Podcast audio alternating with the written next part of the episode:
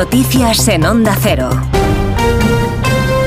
Buenas tardes. Primera parada hasta ahora en nuestras carreteras. El temporal de nieve, frío y lluvia está afectando a nuestra red viaria con cortes y complicaciones en algunos puntos. Vamos a comprobar cómo se circula hasta ahora en conexión con la Dirección General de Tráfico. Elena Camacho, buenas tardes. Muy buenas tardes. ¿Qué tal? En estos momentos todavía pendientes del temporal de nieve que afecta ya 41 carreteras, tres de ellas de la red viaria principal. Prohibido el paso de camiones o articulados en León, en la 66 en Brazuelo y transitables, pero eso sí con precaución en esta misma vía en Sena de Luna, Valverde de la Virgen y a 6 en Pedrafita, en Asturias, en la P66 en Lena, en Lugo en la 6 en Asnogais y en Zamora en la 52 en Cobreros. Además, 38 afectadas de la red viaria secundaria. Lo más complicado sigue estando en Castilla y León, Aragón y Asturias, también muy pendientes de las movilizaciones agrícolas que cortan en Lleida, Lados, en Tárrega y Vilagrasa.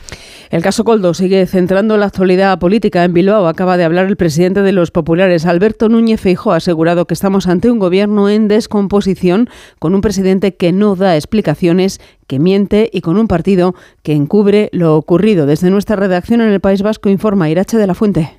El presidente del Partido Popular acusa a Pedro Sánchez de saber y encubrir la trama coldo de comisiones ilegales, de no decir la verdad, de no disculparse por lo hecho y de no dar explicaciones, porque lo sabían y lo encubrieron. Una trama que se amplía sin que nadie dé explicaciones, dice Alberto Núñez Feijo. En lugar de dar la cara, intentan encapsular todo lo que han hecho en los últimos años y ya van el presidente del gobierno, seis ministros, la presidencia del Congreso, dos secretarios de organización del Partido Socialista. Todos, menos Ábalos, están callados. Todos, menos Ábalos, no dan ninguna explicación. Imagínase si el único que da explicaciones es Ábalos, cómo estará el resto del Partido Socialista Obrero Español. Los ciudadanos tienen derecho a saber, dice Feijó, de saber qué pasa en España, en el partido y en el gobierno. En el otro asunto que marca la política está la ley de amnistía, ha dicho el ex líder de Unidas Podemos en el Congreso y negociador de Sumar en la última investidura, Jaume Asens, que el acuerdo entre el PSOE y Junts per Cat es inminente. El acuerdo eh, es inminente y... El acuerdo es inminente. No volverá a suceder lo que vimos hace unas semanas.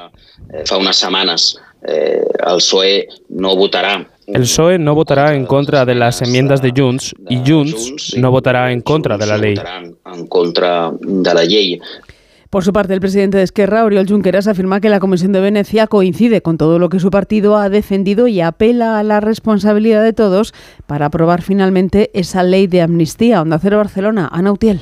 El líder de Esquerra Republicana, Oriol Junqueras, ha instado a aprobar la ley de amnistía la semana que viene. Defiende que el informe de la Comisión de Venecia les da la razón. El posicionamiento de la Comisión de Venecia coincide punto por punto con todo lo que nosotros hemos defendido durante tanto tiempo.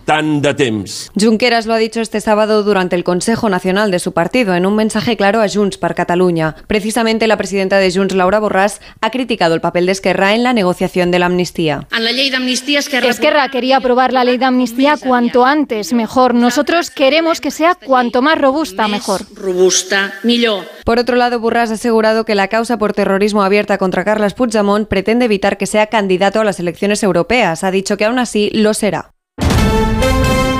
Deportes David Camps. En 55 minutos comienza el choque Sevilla-Real Sociedad, el primero de los cuatro que se juegan esta tarde en Primera División, vigésimo séptima jornada, y es importante de cara a la permanencia con el conjunto hispalense a seis puntos del descenso que marca el Cádiz, que a las cuatro y cuarto visita al Rayo Vallecano. El Getafe y Las Palmas se enfrentan a las seis y media mirando a los puestos europeos, al igual que el Valencia, que recibe a las nueve al líder el Real Madrid. Mañana jugará el Barcelona en Bilbao y hay convocatoria azulgrana Alfredo Martínez. Gwyneth Comparece en estos instantes Xavi Hernández en la previa del partido frente al Atleti Bilbao, que puede ser trascendental para la lucha por la Liga de Campeones y para asegurarse la cuarta plaza. Acaba de terminar la sesión preparatoria y hay lista de convocados con 22 jugadores. No hay grandes novedades. Ferran Torres continúa de baja. Se espera que pueda trabajar ya esta semana de cara al partido frente al Mallorca. También son baja Valde, Gaby y Marcos Alonso, a la que le quedarían en torno a dos semanas de recuperación. 22 jugadores convocados que viajan mañana por la mañana para intentar sorprender al equipo de moda, el final lista de la Copa del Rey, el Atleti de Bilbao. Y también juega mañana el Atlético de Madrid tras precisamente el varapalo copero ante el Atlético de Bilbao. Habla el técnico Simeone. Bueno, yo siempre soy optimista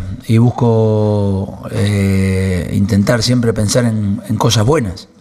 Así que para llegar a los lugares donde queremos, seguramente necesitamos un gran esfuerzo de acá al final en liga y obviamente en, el duelo que tengamos con, con el Inter en Champions. Finalizado Celta 1, Almería 0, vuelve la Liga Endesa de Baloncesto con cuatro partidos esta tarde, vigésimo tercera jornada, Unicaja Bilbao, Manresa Murcia, Tenerife Granada y Juventud Breogán. Y en Bahrein arranca hoy el Mundial de Fórmula 1, el campeón del mundo Verstappen saldrá primero, Carlos Sainz cuarto y Fernando Alonso sexto. Es todo, más noticias y el repaso a toda la actualidad de la jornada a partir de las 2 de la tarde, la una en Canarias, en una nueva edición de Noticias, fin de semana con Juan Diego Guerrero y en nuestra página web onda cero. Siguen con gente viajera y con Carlas Lamelo.